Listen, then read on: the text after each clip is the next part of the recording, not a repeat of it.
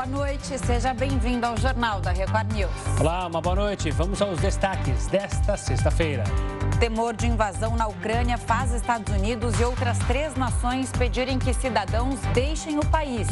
Dívidas do FIES poderão ser renegociadas a partir de março. Banco Central prevê pico de inflação entre abril e maio. E ainda, a NASA oferece 5 milhões de reais para quem criar projetos de alimentação para astronautas.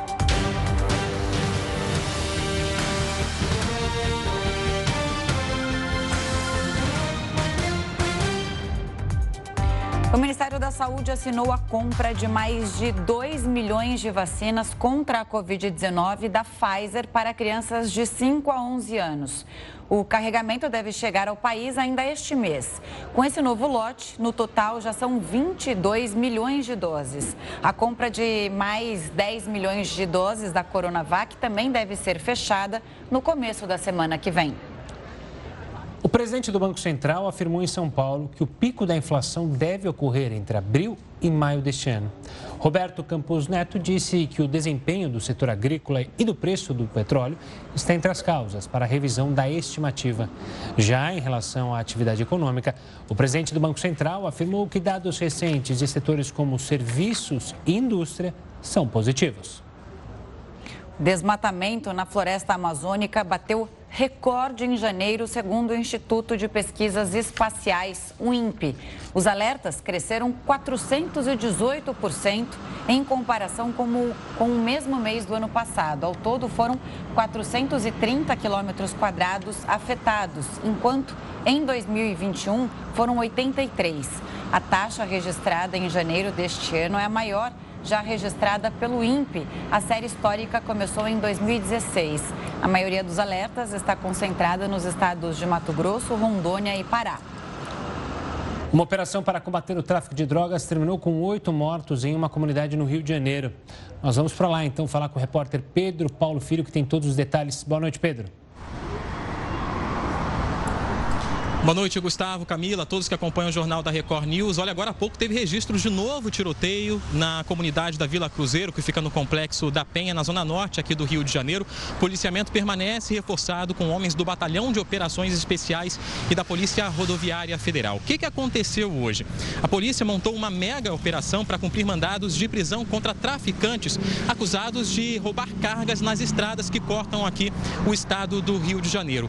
O principal foco era o Anderson de Souza Freitas, conhecido como Chico Bento, que era o chefe do tráfico de drogas na comunidade do Jacarezinho, também na zona norte da cidade. A gente lembra que o Jacarezinho, que a gente esteve hoje, ontem, inclusive, mostrando a situação por lá aqui no Jornal da Record News, o Jacarezinho ganhou no mês passado uma, um novo projeto de segurança, que é o Cidade Integrada, e segundo a polícia, desde então, o Chico Bento, o traficante, teria fugido com comparsas de lá para o complexo da Penha. Houve intenso confronto. Uma pessoa foi presa mais cedo e oito morreram. A polícia ainda não confirmou a identificação desses mortos. Bom, mais cedo também, durante a fuga, os criminosos abandonaram carros e motos pelo caminho. Alguns veículos de luxo chegaram a ser abandonados nos acessos à comunidade. E agora à tarde, uma mulher que guardava um carro carregado com 300 quilos de maconha também foi presa. Agora o Disque Denúncia está oferecendo uma recompensa de R$ 1.600 por informações que levem ao paradeiro do chefe do tráfico do Jacarezinho, que, segundo a polícia, fugiu por pouco, escapou por pouco da prisão. Até o momento, nenhum dos alvos da operação foi preso. O saldo também, além dos oito mortos, foi para a população da região. Pelo menos três unidades de saúde tiveram que fechar as portas e 18 escolas também não receberam alunos. Foi um prejuízo para a educação para 6 mil estudantes da região do Complexo da Penha. Camila e Gustavo. Pedro, já há uma estimativa de abertura dessas escolas ou é, as escolas vão permanecer fechadas é, nas próximas, nos próximos dias, isso até segunda-feira, porque já vem o final de semana? Essa é uma primeira pergunta. E só para a gente entender que a gente não é do Rio de Janeiro, essa comunidade onde você está hoje é perto é, do Jacarezinho, onde teve aquele protesto ontem, a morte de um homem, é, e o líder é, o traficante, o líder dessa facção criminosa, o tal do Chico Bento, é aquele que a gente viu, a casa foi encontrada e logo depois ele fugiu e ele estaria aí. Então foi por pouco que ele não foi preso hoje. Pois é, falando agora sobre o Chico Bento, ele que teve a casa encontrada no mês passado durante uma operação da polícia já nesse projeto da cidade integrada, uma casa de luxo com quatro andares, piscina, é, área de lazer, enfim, um luxo dentro da comunidade. Ele fugiu depois da ocupação do Jacarezinho, que fica a cerca de 5 quilômetros do complexo da Penha. Tem o Jacarezinho, para quem não é do Rio de Janeiro, como se a gente tivesse um mapa aqui. Tem o Jacarezinho, tem a linha amarela cortando uma das principais principais vias expressas do Rio de Janeiro. Logo depois já tem a região de Bom Sucesso, ali da Penha também, fica o complexo do Alemão, mais em seguida tem o complexo da Penha. Tanto o complexo da Penha, o Vila Cruzeiro, como o Jacarezinho são ocupadas e dominadas pela mesma facção criminosa. Por isso, segundo a polícia, ele e os comparsas fugiram para lá com a ocupação do Jacarezinho e por pouco hoje eles não foram encontrados. Agora, sobre a permanência ou não das aulas na região, Segundo o governo do estado e também a prefeitura, as escolas têm autonomia para poder cancelar as aulas, suspender as aulas, a depender do cenário de segurança ali da região. Como ainda sábado e domingo não vai haver aula, porque é final de semana, normalmente não tem aula nem de reforço, essas escolas permanecerão fechadas. A depender do domingo e principalmente das primeiras horas da segunda-feira, aí essas escolas poderão ou não retomar as atividades. Camila e Gustavo. Tá certo, Pedro. Qualquer nova informação é só chamar se você tem espaço aberto aqui no Jornal da Record News. Um forte abraço e até a próxima. Agora vamos falar dos volumes de chuvas em hidrelétricas que registraram médias históricas. Assunto para ele, Heródoto Barbeiro. Heródoto, o que todo mundo quer saber? Com essa chuva, quando a conta de luz pode diminuir, vai ficar mais barata, já que está chovendo tanto? Olha, Gustavo, acho que essa realmente é a questão central. Todo mundo deve estar se perguntando se está chovendo muito. Felizmente. É verdade que em algumas regiões do país a chuva tem até extrapolado. Tem havido inundação na Bahia, inundação em Minas Gerais. Em São Paulo, aquelas, uma parte da cidade ficou inundada, muita coisa. Mas a pergunta é essa: essa chuvarada toda está indo para os reservatórios das hidrelétricas? Qualquer um de nós que gosta de acompanhar esse assunto, é só entrar no site lá da, da Agência Nacional de Energia Elétrica. E eu, como eu entrei agora, para dar uma olhada em pelo menos três hidrelétricas que são mais conhecidas, mais familiares. Uma delas, Três Marias, lá no Rio São Francisco. Ela está com 81% da capacidade de água, mais do que o dobro do ano passado. Outra que eu fui olhar lá é de Sobradinho, Lembra daquela música? O sertão vai virar mar, uma por causa de Sobradinho. Né? Acho que é do Guarabira. Eu gosto muito. Aí eu fui olhar Sobradinho. Sobradinho está com 71% de água. Tá bem. E aí eu fui olhar Tucuruí, que foi aquela outra hidrelétrica que deu um grande debate, porque tem um grande lago, porque uh, atacou o meio ambiente. Por incrível que pareça, ela está com 98% da água. Então, tem muita água, sim. As hidrelétricas estão enchendo, sim. Agora, você vai dizer, bom, mas isso é no país como um todo? Não, não é. Enquanto a gente está falando que tem água, mais água na região norte, está faltando água no sul. Está tendo uma está tendo uma estiagem na região sul do Brasil. Né? Então, as hidrelétricas do sul não estão cheias. Mas a gente já explicou aqui que o sistema elétrico brasileiro é interligado. Tudo uma coisa ligada na outra. Então, logicamente, que a energia do Nordeste e do Norte vai se espalhar pelo país, Sudoeste também. Agora vamos lá, então, a pergunta que não quer calar. Gustavo, hoje a gente está vivendo aquela bandeira que é a bandeira da escassez hídrica. É acima do vermelho. Tem o vermelho e tem escassez hídrica. Bom, para cada 100 kW que a gente gasta na casa, na casa da gente, nós pagamos R$ 14,20 por causa dessa bandeira. Por quê? Porque energia é gerada por, por uh, carvão, por diesel, e isso é mais caro. E por esse motivo, então, a bandeira está tá lá, R$ 14,00. Mas o mercado de energia está olhando lá na frente. Não sou eu que estou dizendo, é o mercado. A variação do mercado é o seguinte: quando chegar em dezembro, graças a essa chuvarada, a bandeira vai cair para a bandeira amarela. O que quer dizer isso? Quer dizer que nós vamos pagar, em vez de 14, R$ 1,87 a cada 100 kW. Vou repetir. Vai cair dos atuais 14,20 para 1,87 no mês de dezembro, se uh, o mercado estiver correto e se a gente tiver, então, essa chuvarada se desenvolvendo. Então, parece que é por aí que a coisa está andando e é uma boa notícia. Primeiro, que tem água. Segundo, que a energia, segundo o mercado, vai cair de preço, vai ficar mais barato. E nós até contamos outro dia aqui que o aumento da energia foi tremendo, lembra? Mais de 100% o aumento do custo da energia. Mas agora tende a cair porque os reservatórios já estão cheios e, pelo jeito, vão continuar enchendo. São Pedro te ouça, Heródoto. E outra coisa, em janeiro já teve uma leve queda na conta de luz, mas não deu nem para sentir, porque está tão cara a tarifa que efetivamente ainda pesa muito no nosso bolso. Mas quem sabe, né? Até o final do ano, essa grande diferença de 14 para 1 real é o que o brasileiro precisa. E a gente vai poder acompanhar isso, Camila, com o desligamento das termoelétricas, movidas a diesel, movidas a óleo combustível, movidas a carvão, que além de atacar o meio ambiente, eles são mais caros. Tá certo, HB. A gente volta a se falar ainda nessa edição, hein? Até já. Até daqui a pouco. Mais dois grupos de brasileiros deportados dos Estados Unidos desembarcaram hoje no Aeroporto Internacional de Belo Horizonte. O repórter Luiz Casoni acompanhou tudo e traz mais informações para a gente. Boa noite. Olha, a previsão é que sejam mais de 200 brasileiros. Só este ano, 10 voos com deportados dos Estados Unidos chegaram ao país. São cerca de mil brasileiros que desembarcaram nessa situação. Muitos relataram que viajaram só com a roupa do corpo e sem ter acesso às bagagens. Eles também dizem ter sido maltratados pelos agentes de imigração americanos. Desde 2019, 56 voos com passageiros deportados pousaram aqui no Brasil. É final do Mundial está chegando. No próximo bloco você confere as últimas informações sobre a preparação do Verdão. O Jornal da Record News volta já já.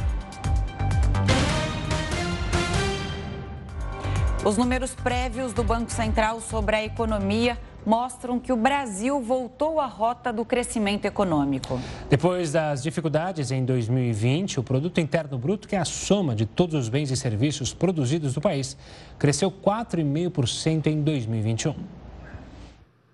Analistas, é um novo ciclo que começa, encerrando um período dramático para a economia. A economia está conseguindo tirar o pé da lama chamada Covid. Um período em que simplesmente todos os fundamentos econômicos são rompidos, são destruídos. E agora a gente começa a retomar uma normalidade. No último bimestre, a economia brasileira cresceu o suficiente para ultrapassar o patamar de produção pré-pandemia. Somados, os resultados mês a mês em 2021 apontam para um crescimento de 4,5%, bem próximo aos 5,1% que era a aposta do Ministério da Economia.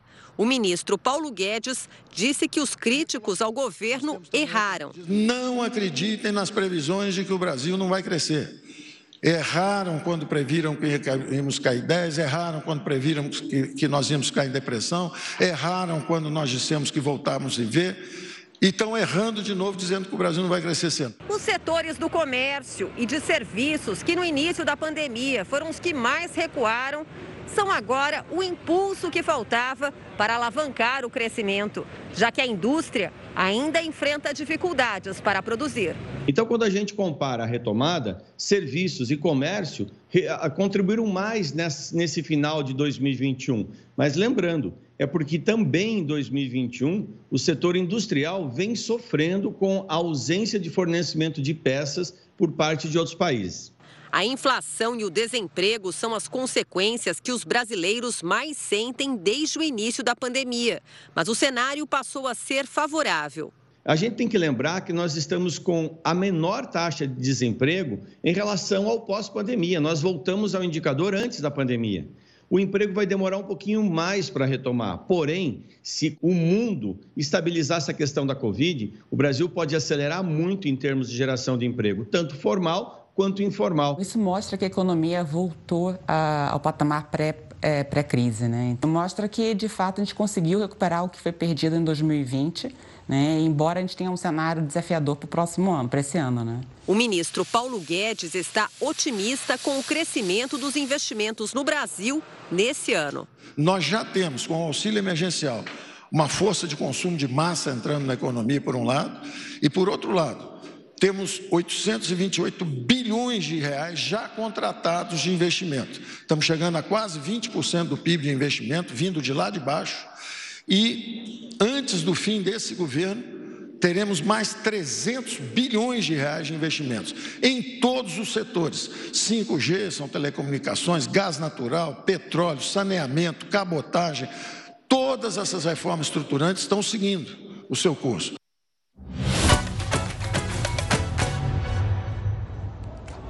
Vamos falar do Palmeiras então, né? Repórter Bruno Piscinato traz todas as informações direto de Abu Dhabi sobre a preparação do Verdão para a final do Mundial de Clubes.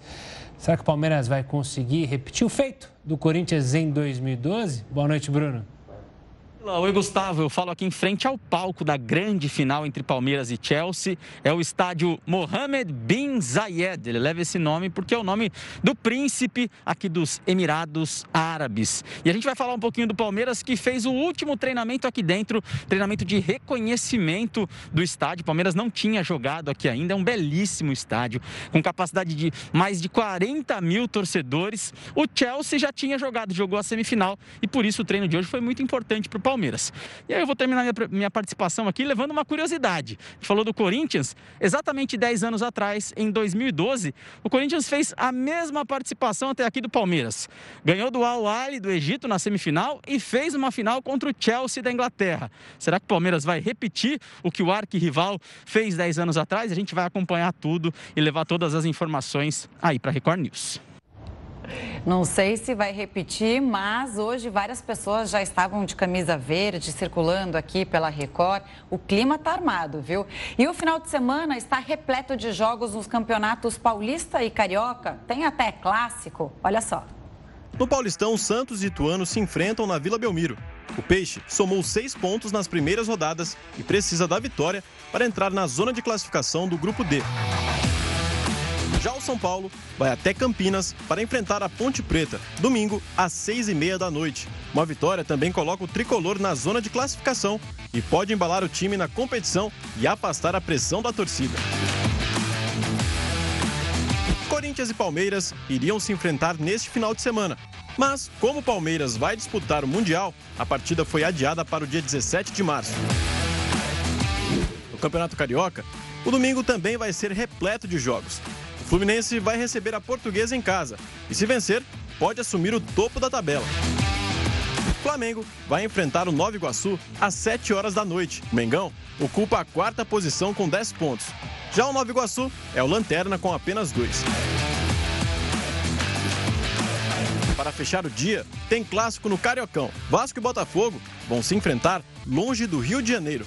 A partida foi transferida para o Maranhão após um acordo com empresários. E a equipe Cruz Maltina precisa vencer para garantir a liderança da competição. Estados Unidos e outros três países pediram que os cidadãos deixem a Ucrânia. O jornal da Record News volta já com todas as informações sobre a tensão na Europa. A tensão na fronteira entre Rússia e Ucrânia aumentou nas últimas horas.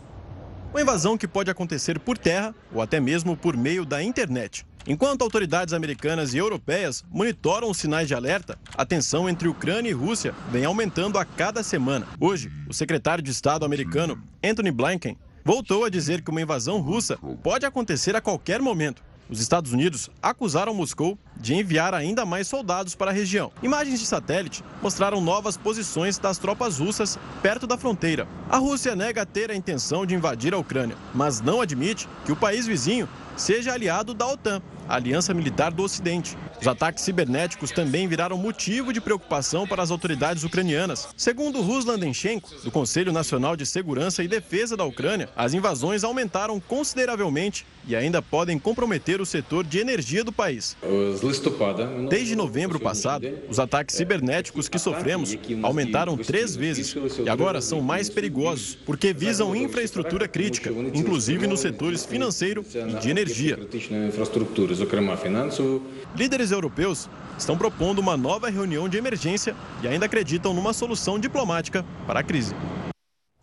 Alguns países ocidentais também emitiram novos alarmes de invasão da Ucrânia pela Rússia. Para falar mais sobre esse assunto, a gente conversa agora com o professor Alexandre Errara, coordenador do Centro Brasileiro de Estudos em Negócios Internacionais da SPM. Boa noite, professor. Obrigado pela participação aqui conosco. Esse aviso desses países, começando pelos Estados Unidos, para os cidadãos deixarem a Ucrânia, de fato pode ser um sinal de que o conflito deve acontecer a qualquer momento ou é mais uma pressão dos países ocidentais na Rússia? Bom, boa noite, obrigado pelo convite. Bom, o que a gente percebe é que existe uma tensão crescente, né? E aí nós estamos vendo, estamos vendo uma precaução de alguns países, como Estados Unidos, Reino Unido, próprio Japão, né? Alguns países que acompanharam a decisão americana de tentar retirar aí os seus é, nacionais, né? Para evitar que haja, no caso de conflito, é, essas pessoas também possam ser atingidas. E outro aspecto é assim, de fato, isso também cria né, um, um, clima de maior tensão. Né? O próprio governo ucraniano, de certa maneira, criticou essa retirada, esse pedido de retirada dos é, nacionais pelos governos que nós mencionamos. O presidente Biden está numa situação difícil, porque neste momento, se ele não permitir a entrada da Ucrânia na OTAN, ele de repente poderia passar um sinal de fraqueza ao mundo e principalmente à Rússia, é, na sua avaliação? Olha, é, nós dizemos que assim nas relações internacionais tem uma, uma teoria que chama dilema do prisioneiro, né? Em que você tem a questão de confiança e da traição. E neste momento, acho que a Rússia e Estados Unidos, para a gente pegar esses dois atores em particular, estão na situação, né? Quer dizer, ambos têm desconfianças mútuas e ambos têm receio de que o outro está numa decisão primeiro. Então, neste momento, se a Rússia né, é, não fizer nenhuma atitude, o presidente Putin e aí a Ucrânia vir a se tornar membro da OTAN, isso é um problema sério para, para a Rússia, porque é, a partir do momento em que a Ucrânia passa a ser, fazer parte da, da OTAN, os países da OTAN teriam que, por compromisso do próprio acordo, a, atuar em defesa da, da Ucrânia. E isso dificultaria muito a, Rússia qualquer ação posterior. Por outro lado, também os Estados Unidos. Né? Se os Estados Unidos não fizer nada neste momento e permitir que a Rússia é, tome, né, invada ou tome uma ação anterior ao ingresso na OTAN, isso dificultaria muito a posição americana e, e como você mencionou, poderia ser visto, Camila, como uma ação, é, uma posição de fraqueza frente à Rússia. Então, de fato, é um momento bastante tenso e o melhor caminho seria buscar fazer, é, buscar se fazer um momento né, da credibilidade da confiança mútua. Professor, nesses últimos dias a gente tem falado muito dos Estados Unidos, Rússia, obviamente fala de outros países europeus que participam dessa negociação, Alemanha, França, mas pouco se fala da Ucrânia. Como é que está a Ucrânia nesse momento? A gente sabe que tem um presidente enfraquecido também pela pandemia, mas como é que está a situação da Ucrânia? Porque ela ficou numa, numa trincheira ali que ela não sabe para onde ir, né? Sim. É, o problema da Ucrânia é que é um país que tem, assim, é, metade, vamos, facilitando o nosso entendimento, metade é pró-Ocidente, pró-aproximação da União Europeia e, e, também é favorável ao ingresso na OTAN. Mas há uma outra metade que ainda está muito vinculada à Rússia, desde a época da União Soviética, que fala russo e que tem uma identidade, inclusive, étnica com o, o, a Rússia. E isso dificulta muito, né? então por isso nós vimos aí em alguns momentos já nesse século, né? em alguns momentos, movimentos que vão do governo ucraniano a favor de uma aproximação maior com a Rússia, e em outros momentos, governos que são mais pró-Ocidente, pró-aproximação com os países europeus, a OTAN e a União Europeia. Então, a gente vê nesse momento uma divisão importante, e isso dificulta, dizer, para os Estados Unidos ou para os países ocidentais, não é tão simples né, essa aproximação em relação à Ucrânia, porque metade do país basicamente não é a favor, mas também por parte da Rússia, né, nós temos aí as dificuldades. Nós vimos as manifestações em 2014, 2013, é, contra o movimento do governo que buscava é, fazer essa aproximação é, da Rússia. Né? Então, é um país bastante dividido neste momento. Agora, é, o Brasil deveria estar com plano de retirada também dos brasileiros da Ucrânia. Se não me engano, 500 brasileiros vivem ali, né? A gente já vê outros países falando sobre isso. E uma outra questão é a seguinte: hoje é, especulou-se que o presidente Vladimir Putin já teria decidido invadir a Ucrânia e, inclusive, já teria avisado as Forças Armadas russas. O senhor acredita nessa teoria de que já há uma data? Olha, é, é muito difícil dizer, né? Assim, pessoas que estão mais próximas lá da região também têm dificuldade de afirmar isso com certeza, né? O que a gente sabe é que assim, a tensão de fato vem aumentando e, como mencionei anteriormente, é, aquele que tomar a, a, decisão primeira, né, de, de atitude, seja por parte dos Estados Unidos, os europeus ou por parte da Rússia, isso poderá ter algum, é, alguma vantagem inicial.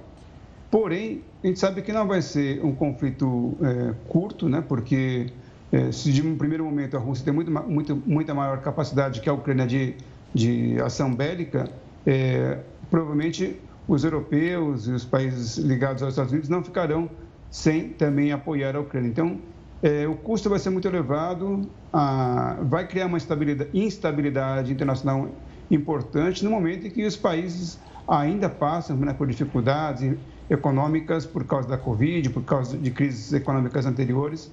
Então, é um momento bastante delicado internacionalmente falando. E os brasileiros já deveriam estar sendo retirados também? Olha, nesse momento, preventivamente, né, eu creio que poderia ser uma ação, né, neste momento, dado que os Estados Unidos têm feito essa retirada e alguns outros governos também. Não, preventivamente seria talvez uma medida acertada. Mas como nós temos a previsão né, para a visita do presidente eh, Bolsonaro à Rússia, eu creio que essa não deverá ser uma ação eh, recomendada ou adotada pelo governo brasileiro neste momento. Sobre essa visita do presidente Jair Bolsonaro, do lado diplomático, já há uma pressão enorme por parte dos Estados Unidos sobre justamente essa visita brasileira. Tanto é que na, nas entrevistas coletivas lá nos Estados Unidos, os jornalistas americanos perguntam para o porta-voz do governo sobre essa visita brasileira. Como é que fica o Brasil em meio a tudo isso? A visita do presidente justamente num dia que pode ser um dia de invasão de um outro país. É verdade, é muito, vamos dizer, delicado e talvez o mais inadequado, né, diante da tensão que vem é, crescendo entre os Estados Unidos, a, a Rússia e, e a preocupação da comunidade internacional. E neste momento a gente não vê muito o que o Brasil poderia ganhar né, nessa ida, nessa visita à Rússia, a não ser, assim, talvez algum ponto mais positivo para a própria presidente Putin para a Rússia neste momento, né? o fato de que o Ocidente está buscando, de certa maneira, isolar a Rússia e mostrar que eles estão unidos, e a ida do presidente Bolsonaro à Rússia neste momento, é, já que o Brasil está do lado ocidental e tem uma relação importante com os Estados Unidos, seria é, uma quebra dessa é, é maior homogeneidade da posição ocidental. Então, acho que isso é um problema, sim, né, para o Brasil, se colocar num, num, num conflito, num momento de tensão, né, de maneira, de certa forma, desnecessária. Acho que o Brasil poderia, e o presidente poderia buscar um outro momento para fazer essa visita. É o famoso vespeiro. Professor, obrigado pela participação aqui conosco. Vamos aguardar os próximos capítulos e que a gente torce para que essa tensão diminua. Um forte abraço e até uma próxima. Até a próxima. Muito obrigado pelo convite falando da polêmica sobre a aplicação ou não da quarta dose da vacina contra a Covid.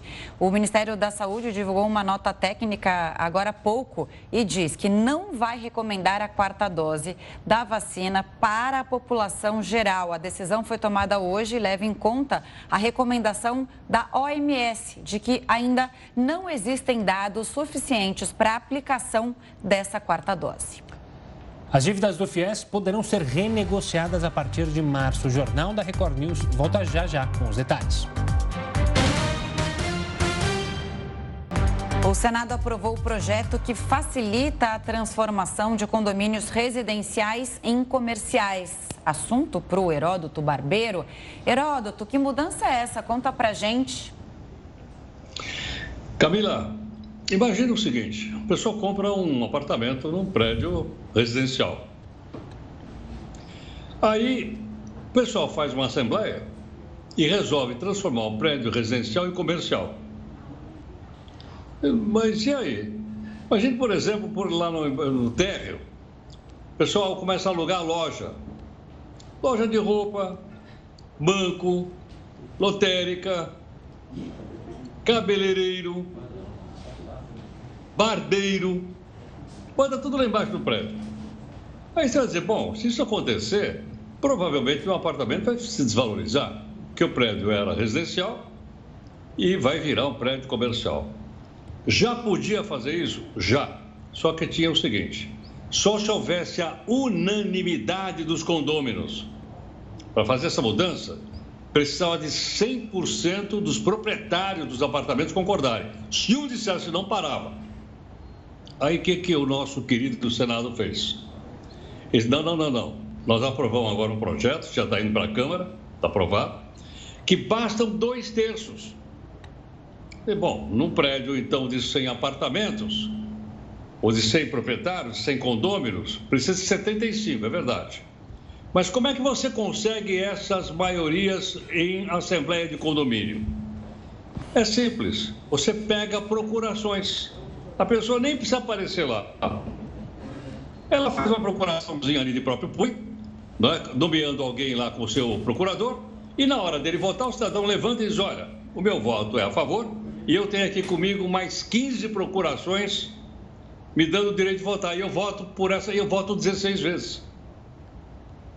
Então, é essa mudança que ocorreu.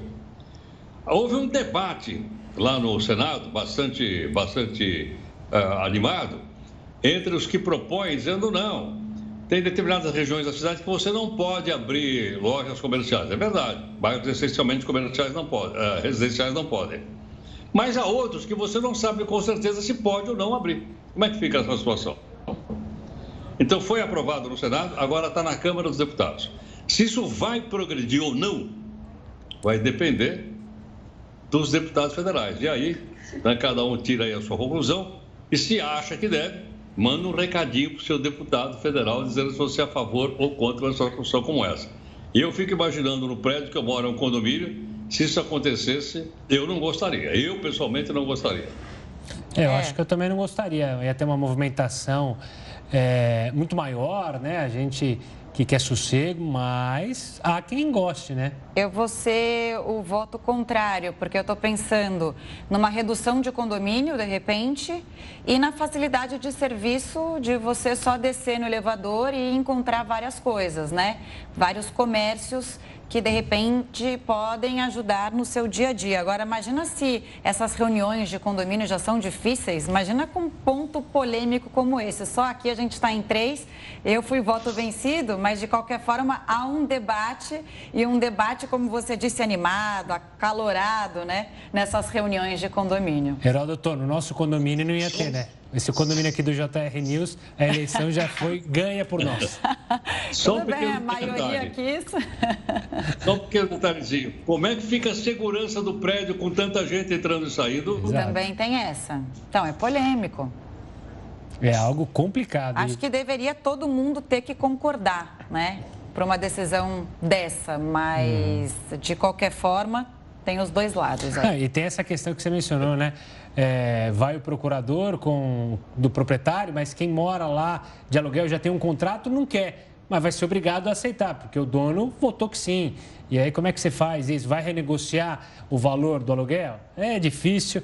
Reunião de condomínio dá um trabalho então... danado. Eu já participei de vários, o Heródoto também já deve ter participado. O Heródoto já foi síndico, sabe o dor de cabeça que é dividir ali todos os gostos. O Heródoto, mas em Higienópolis, que é um bairro nobre aqui de São Paulo, na Zona Oeste, perto aqui da Record, tem alguns prédios que tem umas galerias embaixo e tem salão de beleza, pet shop. É, é, eu acho interessante. Respeitado as opiniões contrárias. Aqui o respeito é mútuo. É democracia. Heroto, hoje eu me despeço de você para o final de semana. Ele vai tirar férias. E para mais 15 dias você não vai precisar ver a minha cara, pelo menos aqui no Jornal da Record Você vê, Heródoto, férias, vai Toda aproveitar. hora, esse homem tira férias quantas vezes por ano? Tá Eu? parecendo Marajá, né? Que É, eu não, eu não Pô. sei, mas que a gente vai sentir falta dele, a gente vai, não vai, Heródoto? Sem dúvida, sem Você não me dúvida, abandona, sem né? A gente vai estar junto aqui Não, esperando o Gustavo voltar. Eu ficarei assistindo vocês lá de casa com o meu pijamão e meu chinelo de dedo. E seus dogs. E meus cachorros deitados em cima de mim, com toda certeza. Heroto, um ótimo final de semana. Até mais, queridos. Muito obrigado. Beijo, tchau. bom final de semana. E olha, a renegociação de dívidas do FIES poderá ser feita a partir de 7 de março. Estudantes com contratos firmados até 2017 podem pedir a renegociação de débitos do financiamento estudantil. O desconto pode chegar até 92% para os estudantes que estão há mais de 360 dias em atraso, têm inscrição no cadastro único ou são beneficiários do auxílio emergencial. Os demais terão até 86,5% de desconto. Para o nome ser retirado dos cadastros restritivos de crédito, o estudante deverá pagar o valor de entrada da renegociação, o que corresponde à primeira parcela do novo acordo. O valor mínimo será de 200 reais e poderá ser dividido em até 150 parcelas. Em caso de não pagamento de três parcelas seguidas ou alternadas, o desconto será perdido. O FIES atende mais de um milhão de estudantes inadimplentes e as dívidas somadas chegam a 9 bilhões de reais. Os interessados podem solicitar a renegociação até o dia 31 de agosto. O vulcão Etna, um dos mais ativos do mundo, voltou a entrar em erupção. A atividade aumentou durante a última madrugada. Um rio de lava avançou sobre a região da Sicília, na Itália. A nuvem de fumaça chegou a 10 quilômetros de altura, que provocou o cancelamento de voos. Segundo autoridades, os moradores da ilha não correm risco. Fevereiro é o mês que celebra o centenário da Semana de Arte Moderna de 1922. Você sabe o que é isso? Você é de casa? Bom, a gente vai conversar agora com a secretária municipal de Cultura de São Paulo, Aline Torres. Boa noite, secretária. Obrigado pela participação aqui conosco. Só para o pessoal de casa se situar, eu acho super importante relembrar um pouco do que que foi a Semana de Arte de 22. Boa noite, Gustavo. Boa noite, Camila. Bem, o que, que foi a semana de 22, mas o que, que a gente vai fazer em 2022 com essa semana, né? Eu acho Exato. que a gente pode inverter um pouquinho o contexto. Mas, na real, a semana de 22, nesse centenário, a gente comemora e celebra é, todo novo, esse movimento da, de Mário de Andrade, de Oswald e todos os nossos artistas daquela época que se que estavam ali revoltados com, a, com o que eles tinham de cultura naquela época e começaram a construir um novo cenário da cultura e se uniram. Mário de Andrade fez uma antropofagia, né? Uma, uma, uma viagem pelo nosso Brasil para trazer todas as culturas para cá e assim a gente teve três dias de celebração, de celebração no Teatro Municipal. Três dias que marcaram uma, a história de São Paulo, do país, né? Em 2022, como você disse, a Semana de Arte Moderna aconteceu é, entre 13 de fevereiro e 17 de fevereiro, né? São 100 anos até aqui. Então, qual é a programação da cidade para comemorar 100 anos desse evento? É, já começa esse final de semana? Vai ser domingo, né? Nas mesmas datas? Não, vou dizer que está acontecendo agora, neste momento. Eu estou numa sala da Praça das Artes, onde nós estamos tendo um show da Dona Onete, que canta carimbó, é a nossa rainha do Adoro. carimbó. Não sei se dá para ouvir do fundinho aí a Não guitarra. tá, infelizmente. mas é isso. Ela é do Pará, né? Mas, na verdade, nossa programação do centenário, Camila, ela vai, ela tá durando 100 dias. São 100 dias de muitas ações para a gente fazer uma reflexão do que é o modernismo. Então a gente está apresentando para a sociedade os novos modernistas que vão ser é, que vão ser falados daqui a 100 anos. É falar que quem está ditando a regra da cultura hoje é a periferia, é o, é o jovem periférico, é o jovem negro, é o movimento LGBTQIA+, são essa explosão que vem da periferia, que não precisa necessariamente ser da academia, como foi há 100 anos atrás, a uma classe elitista que promoveu a cultura, hoje quem está ditando o tom dessa música é a periferia. E secretária, você falou da periferia, obviamente que a gente se pergunta, quem pode acompanhar esses eventos? Vai ser de graça? Não vai ser de graça? Dá para acompanhar online também? Afinal, tem muita gente que não é de São Paulo, está assistindo o jornal e ama o modernismo, ama a cultura e quer também, pelo menos, participar um pouquinho. Não, justíssimo. Bem, nós estamos voltando aos poucos a ocupar a cidade. Todas as programações da Secretaria Municipal de Cultura elas são gratuitas, mas eu vou falar uma atividade que a gente vai fazer que ela vai acontecer aos poucos. Nós vamos espalhar 100 totens pela cidade de, de caricaturas de, dos novos modernistas e dos modernistas desse centenário é, em, em pontos culturais da cidade, no formato de gamificação. Assim, as pessoas vão, vão acumulando pontos para virarem os novos modernistas também, né? E conhecerem um pouquinho da história. Ou seja, você andando pela cidade, conhecendo os espaços da cidade, você participa da nossa atividade, da nossa programação também. E aí uma atividade muito bacana, que é levando para as artes visuais, né, para as artes plásticas, nós vamos fazer 22, graf 22 grafites é, em antenas, né, em muros de conjuntos habitacionais da cidade, é, fazendo uma homenagem para os modernistas, fazendo um papel. Será que todo mundo aprendeu quem que eram os modernistas na escola, no ensino médio? Fala aí, não era assim tão fácil, né? Então a gente vai espalhar pela cidade ali em 22 grafites também. Que bacana. Falando é. dos modernistas, né? Quais mulheres você destaca é, como principais do modernismo daquela época e dessa? É, bom, eu tenho uma preferida que é a Tarsila, mas eu sei que, que tem outras tão importantes quanto. Olha, a gente tem a Tarsila, tem a Anitta Malafate, que também foi, foi incrível. Mas eu vou aproveitar e usar a nossa atualidade. A gente tem aqui agora a Dona Nete, que eu falei, que ela é a rainha do carimbó. Ela é quase a nossa Elza Soares do carimbó, né? Se ela me permite usar essa referência. É, a gente tem novas modernistas, né? Mulheres fortes que ditam, que ditam, que ditam a regra da música, mas eu posso dizer que agora Groover também é uma grande modernista. A nossa programação é justamente fazer com que a sociedade faça essa reflexão de entender que a cultura ela tem uma nova forma, ela tem outras caras, outros tons de voz. Então a gente precisa celebrar todos eles. Glória, que lançou álbum, se não me engano, hoje, nessa sexta-feira, justamente lançando o álbum novo. Queria também tirar uma dúvida. Obviamente, você mencionou que são 100 dias de comemoração. Ano passado já tinha eventos é, comemorando a semana de 22.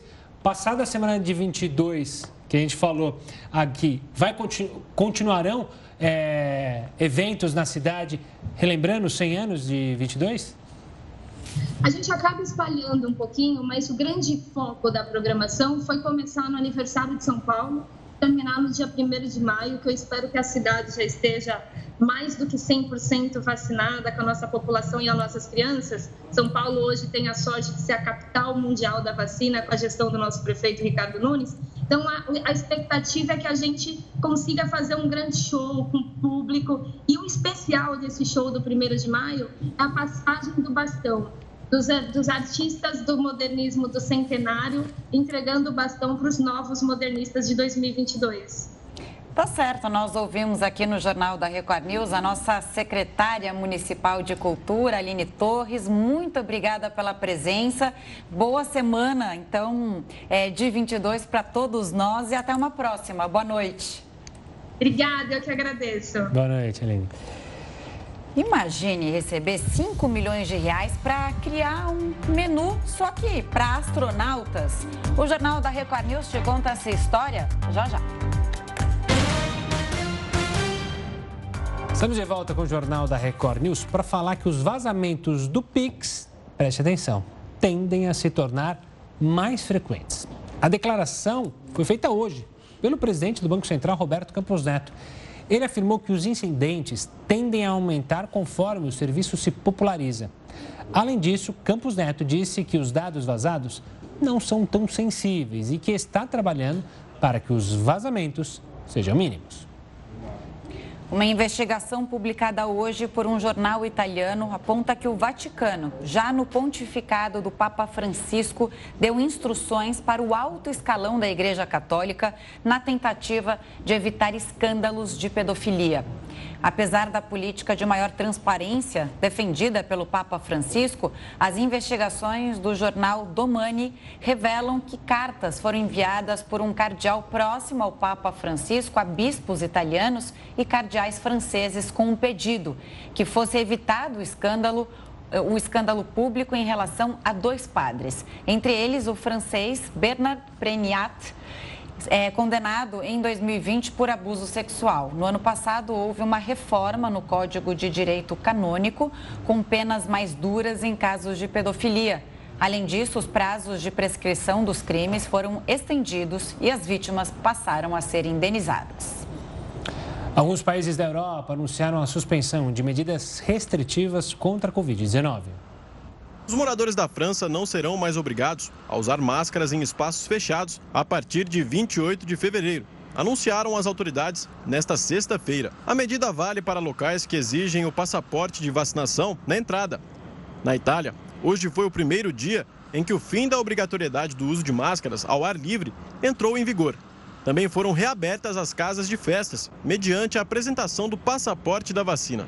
Mas o uso de máscaras em lugares fechados continua obrigatório até 31 de março.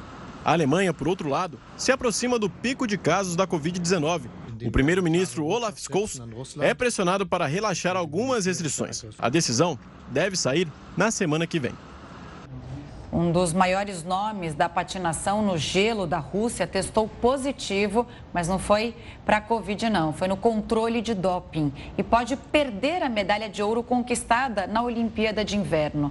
Camila Valieva, de 15 anos, usou um medicamento que trata problemas cardiovasculares em dezembro do ano passado.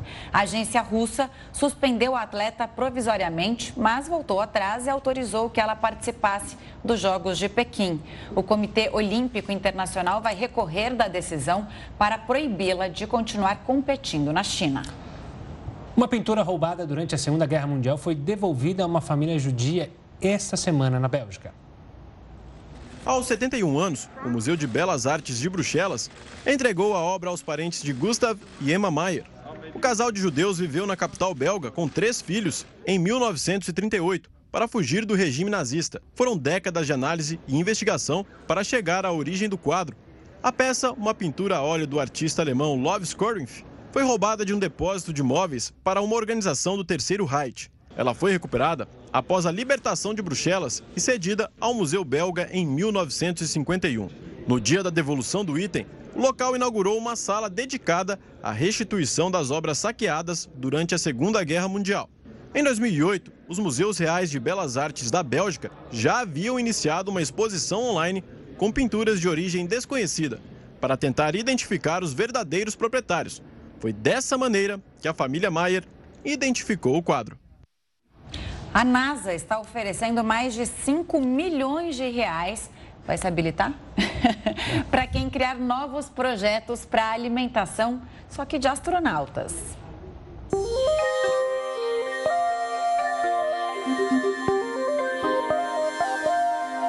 Engana-se quem pensa que cozinhar para astronautas é tarefa fácil. A missão é tão complexa que a Agência Espacial Americana vai premiar com um milhão de dólares quem apresentar projetos viáveis para a alimentação deles no espaço.